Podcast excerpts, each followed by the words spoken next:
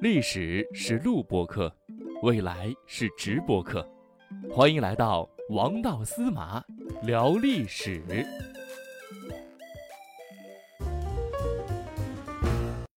历史是录播课，未来是直播课。欢迎大家来到王道司马聊历史。大家好，我是王道司马。大家好，我是郭大侠。哎，你好，郭大侠。啊，司马大哥啊，又和各位听众朋友们见面了。哎，嗯，咱们上一期啊聊了这个王陵啊，担任了汉朝的右丞相。那左丞相是谁呢？他又是怎么来的呢？对，对吧？咱们今天主要和各位听众朋友们聊聊这个。这个当时的时候啊，刘邦不安排自己未来的相国的人选嘛？他这个第一任，那个是萧何，第二任是曹参。然后呢，在第三任的时候呢，他就做了一个额外的安排，他把这个相国呀一分为二啊，分为右丞相和左丞相。哎，右丞相呢就是哎王陵啊，然后呢让这个左丞相陈平啊担任王陵的副手，是吧？哎，我们上一次的时候，我们就谈到了这个问题。对，然后呢，在这个当时的时候啊，这个嗯，刘邦啊，他对这个陈平和王陵的认识啊，都是非常的深刻。他认为呢，王陵这个人呢，是个纯爷们儿，是个男子汉，刚正不阿，威武不能屈。这评价挺高的。哎，是一个原则性啊。非常强的这么人，哎，所以呢，这样的人呢，而且对他们这个刘氏江山呢，对他们刘家呢，还比较忠诚，就说明这种是说一不二，对一些政策的执行啊、任务的执行啊，是非常非常到位的，不会就是呃，就就是不会那个那个呃添油加醋的去处理，嗯，哎，对，不会给你打折扣。啊，对，会比较坚定的来执行老板的这种啊战略安排啊，所以呢是一个可靠的人，也是一个呢性格上呢非常刚直的这样的人，嗯啊，但是呢，对呀，那但是就来了，对吧？那那你大家都能够看到了，那既然这样一个人物已经足够优秀了，对吧？老板说什么他干什么，而且干的都这个非常的统一，而且完成的非常的好，那要这个左丞相干啥呢？哎，他有什么特点吗？哎，这个问题不就出在这儿了吗？就说你打个比方说，我在这个呃年轻的时候呢，在看待很多的问题的时候呢，我感觉看的呢就不是特别的透彻。比方说，像我们学数学的时候，我们说两点之间的这个呃就是最短距，呃，对对，直线是最短的，对不对哈？没错。但实际上。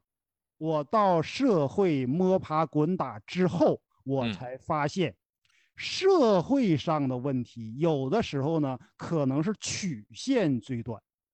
哦，哎，这个不能用数学思维去理解了。嗯，就是说你不能完全用那种数学思维和那种理论上说得通的那种，就是那样的思维，不能太当一个直男了。稍微。变得弯一点，对，王 陵先生呢，有可能就是我们现在所说的这个直男，而且呢，在处理很多这种政治和社会问题的时候啊，有些时候呢是需要做一些变通的，灵活一点的。哎，我感觉呢，这个刘邦这个安排呀，就会比较合适。你打个比方说，可能像萧何那样的人呢，能刚能柔。而这个像王陵呢，可能相对来说呢，他就比较刚直，所以呢，他给配了一个副手，这个副手呢就是陈平啊。哦。然后呢，他对陈平啊也有一个评价，怎么说？这个人叫什么呢？叫做智有余而不能独任，就什么意思？这个人很有智慧啊。这个我我这个呃，他是一个哈，也是一个。谋略出众的这么一个人，但是呢，因为这样的人吧，他也有一个缺点是什么呢？就是呢，太过于圆滑，太过于油滑啊。所以呢，如果要让他就是独任的话，让他担任这个相国的话，他还不放心，有很多自己的想法出现了。对，如果呢，只让王陵。当一个相国的话呢，不给他分开的话呢，他感觉王陵呢也有一定的问题。所以，我们有的时候不经常说吗？我们说啊，没有完美的个人，只有完美的团队。嗯，哎，所以呢，他把王陵呢放到右丞相，把陈平呢放在左丞相上。哦，哎，这个安排是挺巧妙的啊，挺巧妙的。哎，就说有些时候这个政治家呀，他在考虑一些什么问题的话，我感觉呢会更加的这种全面、深入和长远，是吧？哎，所以呢，这个陈平啊。他实际上啊，如果要按照我们现代的这种价值观来看呢，他实际上啊也是一个挺励志的这么一个人。嗯，怎么讲？如果呢，我们要用我们现代的这种观点来看呢，陈平啊，他属于是什么呢？属于是一个叫凤凰男，哦，鸡窝里面飞出一个金凤凰。哦，那那那还是千年一遇的人才哦。对，他是一个从。社会底层，最后成为西汉的开国功臣，并且哎，炒个逆袭，并且担任丞相一职啊。那逆袭的够够大的这个，哎，逆袭的够大的啊。另外一个角度来说呢，他也是现在的一个名词儿，什么名词儿呢？叫小镇做题家。哈哈哈哎，这个称号挺有意思啊！啊，对，这个称号挺有意思。就是说，实际上，你像我们有些时候，很多人都在批评这个高考啊，但实际上啊，高考啊，它确实还有很多公平的地方，它给了很多底层小百姓、这些小镇人物啊，一个向上攀登的这么一个机会啊。所以呢，我感觉呢，陈平呢，他就是这么样一个人。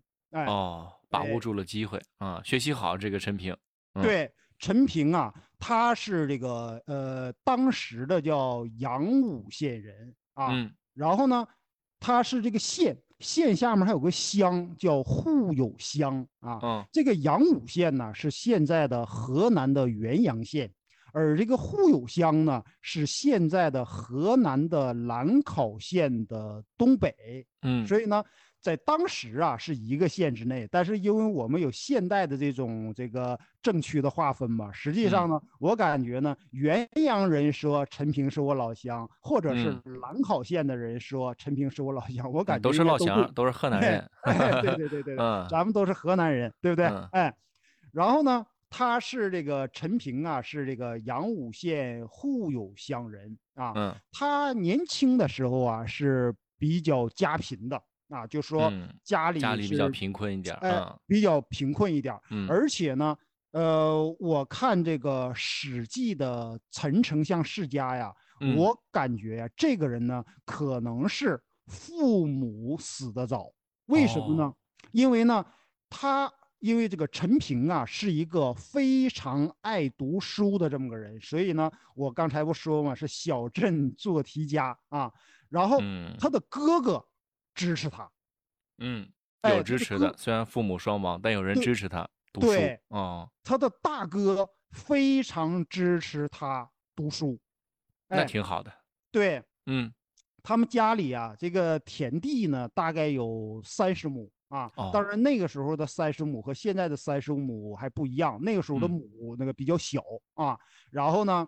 就说用这三十亩的薄田呐，然后这个来供这个陈平啊来这个读书，哎，不光支持你读书，而且呢还支持陈平游学。哦，游学可是要花大价钱的，花大钱呃花大价钱的。比方说像我们现在到北京游学，对啊，现在游趟学也不便宜呢。嗯，对呀，到欧洲游学。嗯，到美国游学如何的，对不对哈？对，这个一游学呀，就会这个消费呀就会更高。但是呢，游学呢也有一个好处，这个好处是什么呢？就能增加人的见识。对，见识这个道理，知道的多了。嗯，哎，他知道的呢，他就比较的多。然后呢，我们经常说的是什么呢？说的是啊。读万卷书不如行万里路，对不对哈？你如果一边读万卷书一边行万里路，理论和实际来进行结合的话，那么你的这个读书的那种效果啊，就会更加的明显。对，没错，嗯。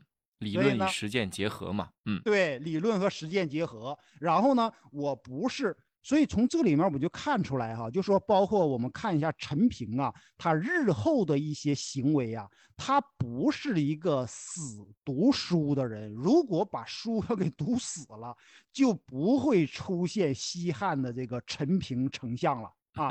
这个人呢，他是一个处事呢非常灵活的这么一个人，哎，而且呢。他还有一个优点是什么优点呢？就是呢，他这个人呢个子非常的高大，嗯啊，长得呢也非常的漂亮，嗯，哎，帅，很帅，哎，嗯，就说在我这个朋友圈当中，我感觉呢能和他媲美的就是郭大侠了，嗯，高穷帅啊，嗯，好的，谢谢司马大哥的认可，嗯，然后呢？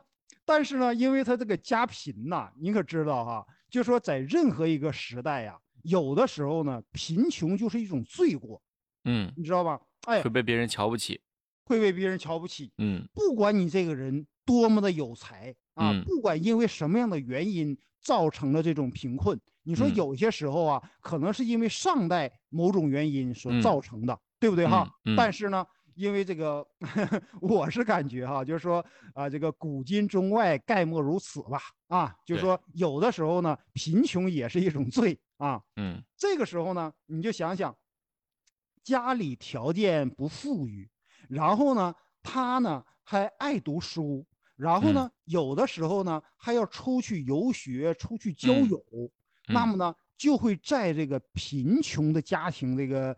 就是这个基础之上，雪上加霜，哎，雪上加霜了，对不对哈？对。然后呢，很多时候啊，这个就是贫困人家人呢，他也不是不知道这个读书的好处，而是人读不起书，哎，读不起书，人呢也受制于他自己的这种眼光，对不对？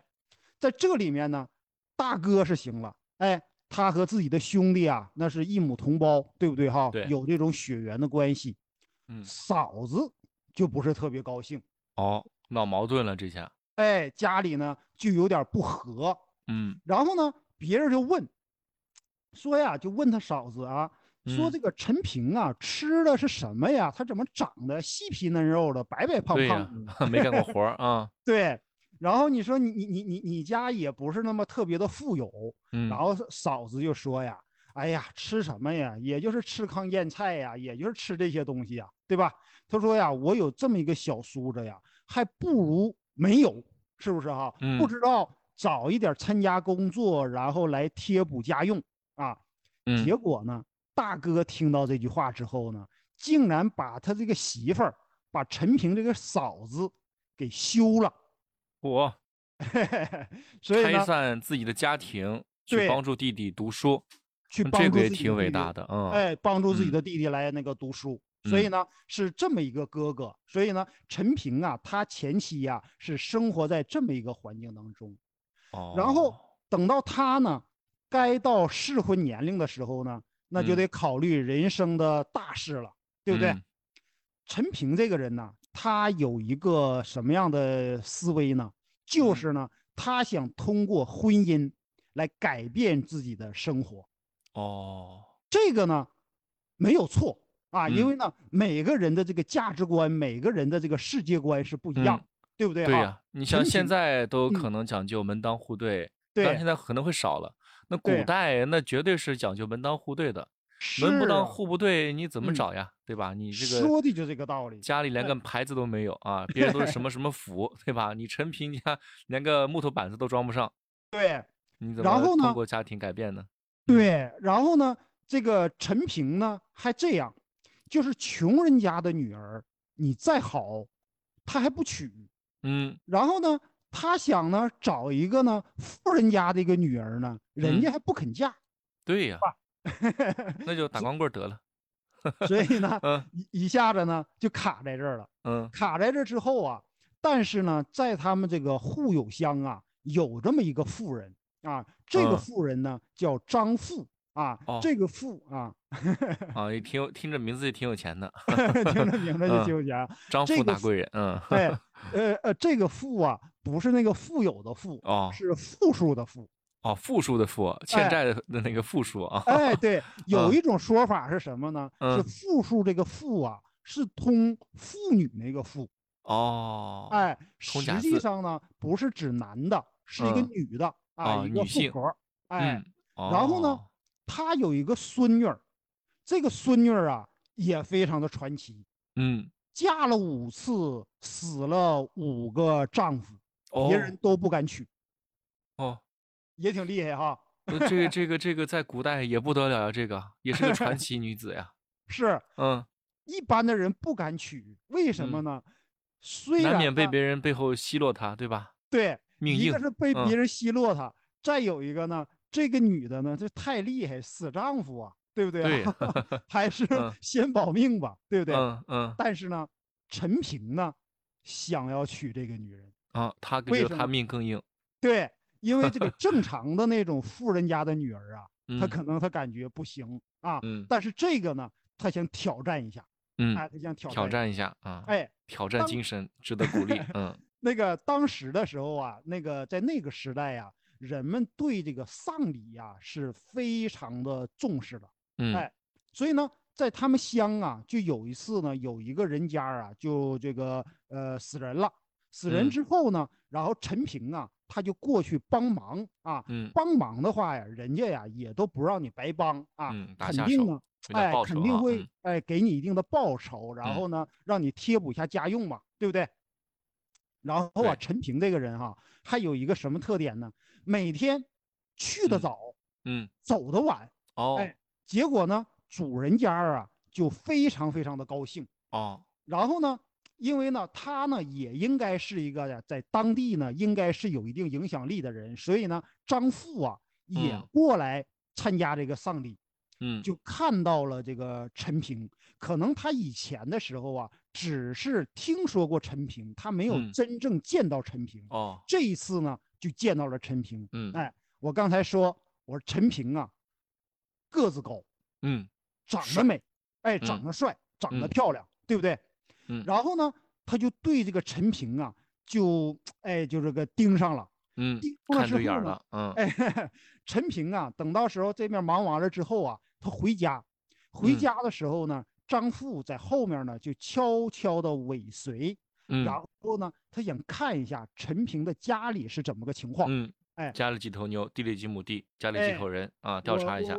我去做一下这个家访，呃呃家访，去做一下调查研究啊，嗯。到这个陈平家一看呢，陈平家呀住在一个穷乡，就是一个死胡同里面啊，一个很偏僻这么个地方啊。然后家里那个门呐，就是用那种破席子啊，用那个东西呢，哦，连木板子都没有，破席子装的哦。然后是不是夏天呀？人家的那个 是是是人家的帘子呀。对。然后呢，呃，还有一种说法是什么呢？说。那个他们家这个房子啊，是靠着城墙盖的。哎，你知道靠城墙盖是为了干什么吗？省 省省着省一笔钱，对吧？哎省得修第二堵墙了。对，就是省了一笔这个呃修墙的费，哎，修墙的费用，而且还结实。呃，很结实。然后呢，这个张富啊，但是这个张富啊，他呃，你想想，就是说。他如果要是一个大富之人呢，有些时候这样的人呢，他还是有一些过人的眼光。嗯，他看了这一些东西呢，固然是这个哪儿他能看在眼里，哎，但是呢，他还看了另外一方面的东西，什么呢？东西？他就看这个他家前面的，就说陈平家前面这个车辙。哦，啊。就是以前那个车呀，因为它不是我们现在橡胶轮胎嘛，对不对哈？所以呢，那个有有有，就是说，如果要是前面要走车的话呀，在这个地面上啊，因为那个时候也没有现在的柏油路，对不对哈？不是硬化路面，嗯，所以呢，就有那种深深的车辙，对吧？他通过这个车辙呀，他就发现呢，这个就是来看望陈平的这样的人呢，非富即贵。嗯，哎，就说能坐这样车的人是了不起的啊。也就是说，陈平呢虽然穷，但是呢，陈平交往的人可不是穷人。哦。哎，交际圈比较厉害，交际圈比较广泛啊。用我们现在的话说，一看这个车辙呀，社交达人。是奔某啊还是保某啊，嗯，一目了然，是不是？哎，所以这个张富啊，他做了一番调查研究之后啊，回家了之后，他就对自己的儿子，儿子呢叫张仲啊，对这个张仲说，嗯，说呀，我要把你的女儿，也就是把自己的孙女那个孙女。要嫁给陈平，嗯，他儿子不高兴啊。对，儿子说什么呢？说呀，陈平这个人呐，家里穷，然后说这个人不世事，就什么意思？瞧不上他。嗯，哎，说你现在哈，就是说陈平哈，你光知道读书，然后呢，你不做小生意，你也不到这个就是田里去干一些农活啊，嗯，属于什么呢？不务正业，对不对？他就是个无赖。嗯，对。然后这个一线之人呐，全都嘲笑像陈平这样的人啊！你的他这个这个所作所为呀，很多人都这个呃嘲笑他，看不起他。说你为什么要把我女儿要嫁给他呢？啊，这个时候呢，就是这个张富就对他儿子说呀，他说呀，一个人呐，长得像陈平这样的貌相的人呐，他哪能长久的贫贱呢？嗯啊。最后呢，就把这个自己的孙女啊，就做主，就嫁给了陈平。因为张富啊，认为陈平啊是一个呀，将来一定会大有出息的这么一个人。嗯，靠颜值对吧？征服了张富，然后呢，靠才华慢慢的征服了天下。哦，有点厉害。哎，你的这个这个总结呀，还是非常的到位的啊。而且呢，是长得帅还是比较有用的啊。是是是是，在任何一个时代呀，如果要是长得帅、长得漂亮啊，这个颜值啊，还是起到非常大的作用。如果有一天，哎，如果有一天我要讲到汉汉武帝的时候，你就知道了，汉武帝呀就喜欢美女、长得帅哥、好看啊。所以呢，原来如此。哎，对。就是说，在任何时代哈，这个颜值问题啊，也都是一个比较关键的。而且呢，这个张富啊，他不仅仅把女儿，就是孙女儿嫁给了陈平，他还什么呢？好事做到底。嗯，干什么了？不用陈平买房，哦，不用陈平买车，哦，不要陈平的聘礼。我，哎，他说呀。你不要因为陈平这个人比较贫穷，你对待他呢一定要非常的恭谨啊。然后呢，你对待他的哥哥要像对待父亲那样，对待他的嫂子要像对待母亲那样。哦，要孝顺，要孝顺啊。因为在当时的时候啊，就说是这个长兄如父嘛，对吧？长嫂如母嘛，啊，那可能啊是这个他大哥呀，把那个嫂子啊给这个休掉了之后呢，又重新又娶了一个，嗯，有这种可能性。哎，后来这陈平啊，他这个呃，就说得到了有有这么一个这个丈母娘来进行支持的话呀，对，他马上就有钱了，有钱了之后啊。他交友啊，就更加的广泛了哦，更加广泛以后呢，他这个就是这个视野更加开阔，这个朋友圈更加的广大了，对不对哈？对他这个整个这个事业的发展呢，就起到了更加的重大的一个助推的作用。嗯，哎，一下子就从小陈变成陈总了，哎可以这么说啊，厉害厉害，嗯。后来呢，这个大时代就来临了。啊，就是这个陈胜啊，哎，陈胜就这个起义了，起义了之后呢，然后你想想，像陈平这样的人呢，他一定不是一个甘于贫贱之人，而且呢，他本身还那么聪明，然后还读了那么多的书，对不对？嗯，所以呢，他就要啊实现他自己的抱负。嗯，在这个陈胜起义之后啊，这个被秦始皇所灭掉的这个六国之后，全都。趁势而起啊，就说啊，韩赵魏楚燕齐啊，这个不是这个七国嘛啊，剩下那那六国，他们有一些后人呐，这个后人呢，马上就全都起兵了。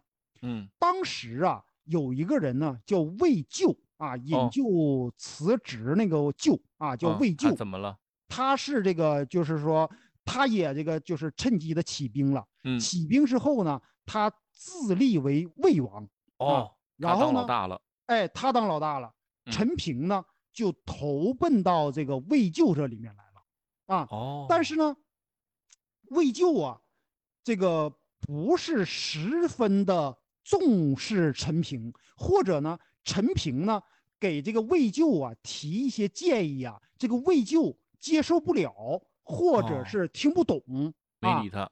对，没有理他，所以呢，陈平呢就另谋明主，另寻明主，另寻明主。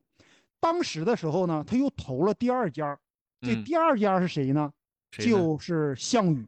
哦，这去了个大厂啊。对，去了个大厂。哎，然后呢，因为这个项羽啊，这个项氏啊，在当时呢是一个势力啊相当强大的这么一个对对对呃集团，对不对哈？哎，这属于当时的这个呃呃秦朝末年的世界五百强。哎，然后这个谁项羽呢？对陈平呢，还相对来说呢比较重视。然后陈平啊，就一直跟着项羽。到这个，就说推翻了这个秦朝以后啊，我不说过吗？我说这个项羽分封了十八路诸侯，对，然后项羽呢自立为西楚霸王，霸王啊，一共这是十九路啊。嗯，我我说过，我说当时在这个鸿门宴的时候，陈平也在场，但是呢，那个时候呢，陈平呢是项羽的手下，那个时候他还不是刘邦的手下呢。嗯，哎。然后最后呢，就大家呢全都回到自己的封地去。结果呢，刘邦这个人呢就不甘心呢，你给我分到这个巴蜀去。然后呢，又开始东向呢来和这个项羽呢来争夺天下。嗯，项羽啊，他当时的大本营是在哪儿呢？是在这个彭城啊，也就是现在的江苏的徐州。哎，因为在这个项羽分封的一个人当中啊，有一个人呢。被封为叫殷王啊，这个殷王叫司马昂啊，不是白眉鹰王 啊，不是鹰王，是这个殷王啊，殷朝那个殷啊，殷秀梅那个殷啊。然后呢，这个人定都在哪儿呢？在这个朝歌，也就是现在的河南的淇县。嗯，刘邦这面一打来了，然后呢，他就叛楚呢，归汉了。哦，然后直接叛变了，嗯，哎，他就叛变了。叛变之后呢，项羽呢就派陈平啊，说你带人呢去评判，嗯，然后陈平呢就带人就去评判去了。然后这个司马昂啊，一看这个项羽这面派兵来了，结果呢又这个叛汉归楚了啊。哦，当时那个人吧，他这个朝秦暮楚，来回跳槽，哎。他就根据他自己的这种那个啊，这个现实的这个情况啊，然后呢，他又这个啊，就是叛变了刘邦，然后又归了这个项羽这边。嗯，结果呢，没过多久，形势呢又变了。嗯，他又叛楚归汉了。哎，嗯，然后这个谁呢？项羽呢就非常的生气。那肯定。但是，哎，但是那个项羽生气呀。